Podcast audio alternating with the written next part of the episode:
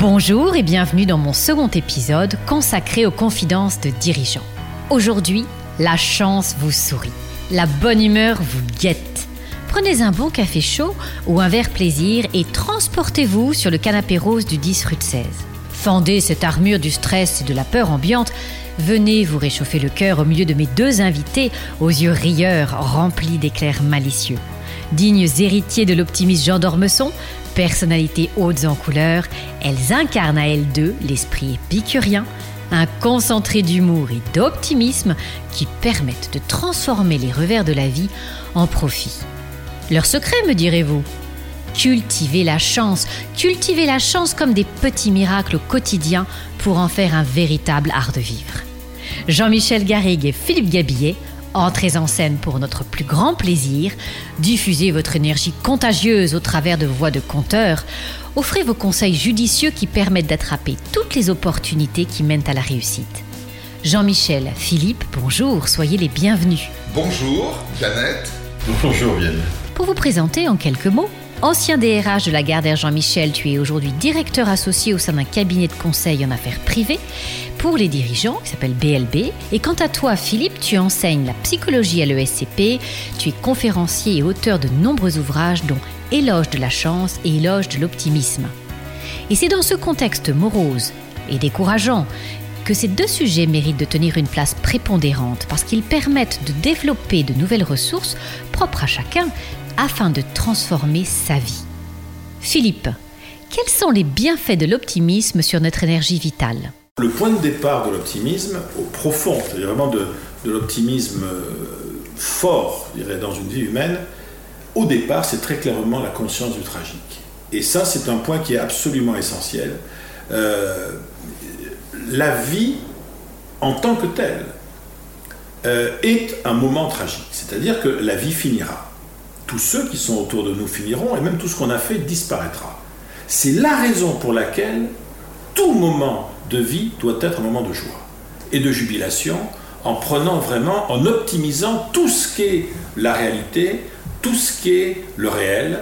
Euh, et, ça, et Dieu sait que parfois euh, la, la douleur, la souffrance, le deuil, la fatalité vont s'inviter, ne serait-ce que parce que tout simplement euh, la vie avec un grand V n'est pas juste.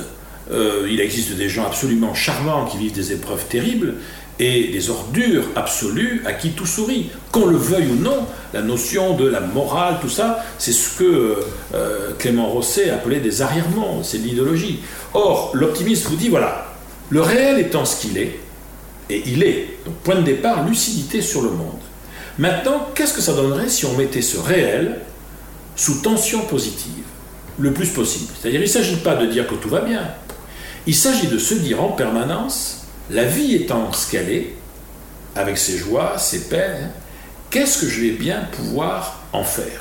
Et d'ailleurs, parfois, on ne peut pas y répondre à cette question, parce que c'est trop tôt, parce que la souffrance est encore là, parce que le deuil est là, parce que le sentiment d'échec est là. Mais à un moment donné, je dirais, le, deuil, c'est comme une cicatrice de l'âme. À un moment donné, ça cicatrise. Et quand c'est passé, l'optimisme peut revenir en disant voilà, c'est arrivé, j'aurais préféré que ça n'arrive pas, mais maintenant, qu'est-ce que je vais bien pouvoir essayer d'en faire? On va optimiser. Donc, il ne faut absolument pas confondre, euh, tu vois, optimisme et bonne humeur, optimisme et pensées positives, optimisme et joie de vivre. Ça peut être totalement corrélé. Mais l'optimisme, c'est véritablement une espèce d'attitude vis-à-vis du monde, qui est une attitude de pari. L'optimiste, il dit voilà, tant qu'à faire, je ne sais pas de quoi demain sera fait, je vais faire des paris dans ma vie. Je préfère parier que tôt ou tard, l'intelligence gagnera sur la bêtise. La santé finira toujours par gagner contre la maladie, l'ignorance perdra contre la connaissance, et même dans des situations très compliquées comme on est aujourd'hui, à un moment ou à un autre, la prospérité gagnera la partie contre, euh, contre les difficultés, les crises, etc. On est dans cette, dans cette logique-là et qui est effectivement très très loin du euh, le smiley, la vie en rose, etc. on est sur une approche qui se veut à la fois tonique et lucide euh, de la vie avec une espèce d'amour inconditionnel de la vie du vivant, et puis dans le temps qu'on y est des autres d'ailleurs. Ah oui, ce que j'allais te dire sur la relation à l'autre, ça a un impact énorme. Toi aussi, tu peux en parler. L'optimisme, c'est une tournure d'esprit. L'optimisme, c'est faire en sorte de se dire, je prends la vie comme elle est, avec ses événements évidemment naturellement heureux, ses événements naturellement malheureux, Ces événements incertains que je vais transformer en une espèce de pâte positive parce que c'est ma nature. Et je ne dis pas ça uniquement à cause de Philippe, qui en est un exemple vibrant, mais je crois profondément que l'optimisme, le véritable, il est contagieux. Je crois véritablement que quand quelqu'un d'optimiste arrive dans une pièce, comme Philippe, Philippe, quand il arrive quelque part, c'est comme si on allumait la lumière. Euh, il va enchanter le discours, euh, enchanter les gens, il va euh, transformer une ambiance morose en une ambiance de fête, etc.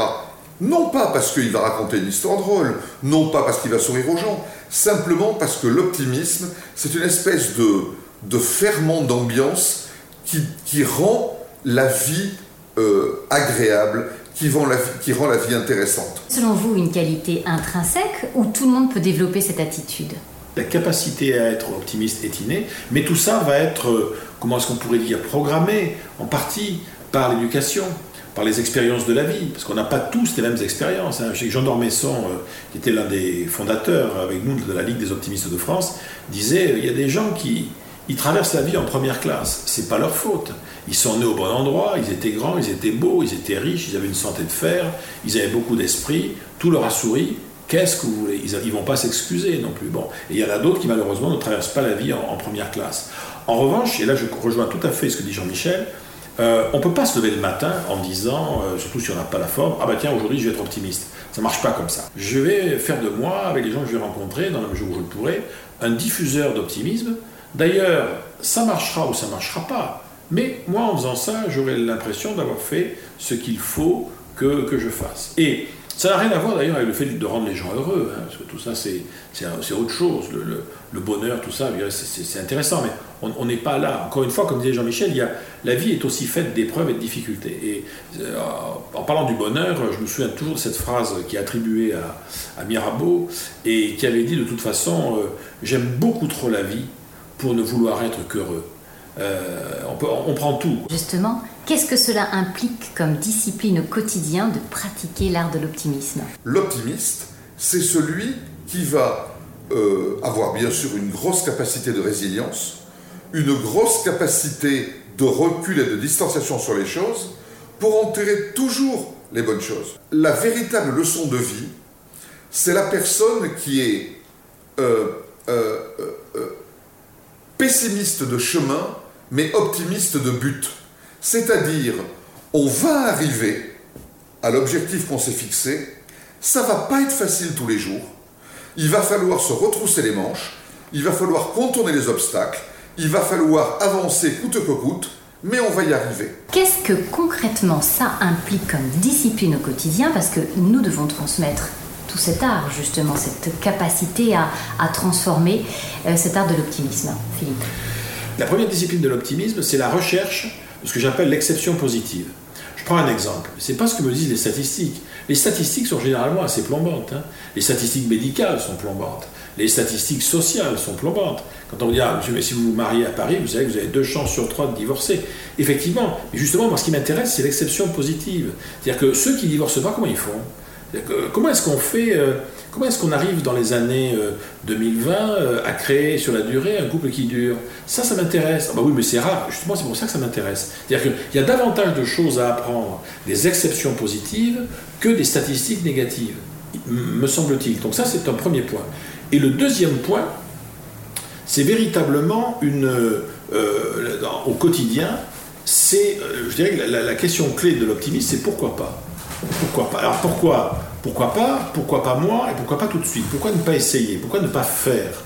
Il y a un amour de l'action, et ça, ça, par rapport à la posture pessimiste, il y a une vraie différence. Euh, le pessimisme aura tendance à dire attends, on va, faut voir, hein, on va, on va attendre un peu, on n'est pas totalement prêt, il faut voir, faut se méfier un peu. Mais à quoi est-ce qu'on reconnaît les gens qui font rien dans leur vie? Ce sont toutes celles et tous ceux qui attendent d'être prêts. Quand on attend d'être prêt, c'est terminé. Parce qu'on ne sera jamais. Hein. On n'est jamais prêt à créer une société, on n'est jamais prêt à se marier, on n'est jamais prêt à retomber amoureux, on n'est jamais, prêt à rien d'ailleurs. Hein. La caractéristique de celui qui agit, c'est qu'il n'était pas prêt. Moi, je, suis très frappé par ça dans, Hamlet, euh, Shakespeare fait dire à Hamlet à un moment donné cette phrase célèbre To be or not to be, qui a été largement commentée, etc. Mais je pense que si Shakespeare vivait en 2020, il n'aurait jamais fait dire à, Hamlet To be or not to be. Ah non, non, non. Il aurait fait dire To do or not to be. C'est-à-dire que nous, on est dans un monde aujourd'hui où on fait ou on ne devient pas. Donc la seule façon de devenir, c'est de faire. Mais attention, avec des risques. Hein. C'est-à-dire que notre vie ne sera faite effectivement que de solutions dont un grand nombre, un grand nombre seront temporaires, partielles, imparfaites. C'est pas grave, hein. on aura quand même avancé. On est dans une espèce... Et au niveau des entreprises, on le voit très bien. Hein. Moi, je, moi, je me souviens quand j'ai commencé euh, dans, dans l'entreprise, dans tout le management, j'ai donné des cours de management, on connaissait bien. Le grand truc, c'était de dire, euh, voilà, vous devez laisser à vos collaborateurs le droit à l'erreur. Bon, mais c'est d'une ringardise absolue, surtout par rapport aux jeunes d'aujourd'hui. Ils ne nous demandent absolument pas qu'on leur donne le droit à l'erreur. Ils veulent qu'on leur donne le devoir d'essayer. C'est pas la même chose. Parce que si je donne à quelqu'un le devoir d'essayer, ça tombe bien. Le droit à l'erreur, c'est bonus, c'est donné en cadeau, c'est avec, c'est la prime. Voilà. Donc, c'est dans cette logique-là, je pense aussi qu'il faut. Euh, euh, la, discipline va se jouer là-dessus. Donc, c'est vraiment euh, avec ce, filtrage des exceptions positives, ce qui me permet d'avancer, l'amour de l'action. Et alors, ça, c'est le point un peu, dernier point de, philosophie. Si on, si on ne fait pas attention dans le monde dans lequel nous vivons, nous risquons très rapidement de focaliser notre attention dans nos discussions avec nos amis sur tous les trucs qui vont pas et auxquels on peut rien. Et quand on passe sa vie à regarder et à ramener en permanence à tout ce que ne, ne va pas dans le monde et sur lequel on n'a aucune marge de manœuvre, à un moment ou à un autre, on se met à ruminer. Et la rumination, c'est une espèce de toxine de l'esprit, voire même une toxine de l'âme. Donc je pense aussi que l'optimiste, c'est une discipline du quotidien, toujours se dire, en tout cas dans un maximum de circonstances, où est-ce que j'ai la main? Où est-ce que je peux quelque chose? Où est-ce que j'ai des marges d'action des marges de manœuvre, mon libre arbitre, sur quoi je pourrais le faire bouger, est-ce que j'ai un autre choix, et pourquoi pas, et ainsi. Et voilà, donc je pense qu'on a comme ça trois, quatre réflexes, on va dire, intellectuels, qui peuvent au quotidien, pas uniquement chez soi, mais aussi chez les autres, nourrir cette dynamique optimiste. Nous vous remercions pour votre écoute en espérant que vous aurez pu vous nourrir de toutes ces idées et approches philosophiques de la vie qui vous permettent de lui donner une autre couleur plus lumineuse en ces temps troublés. Nous vous retrouvons très prochainement pour la seconde partie de ce podcast consacré à la chance.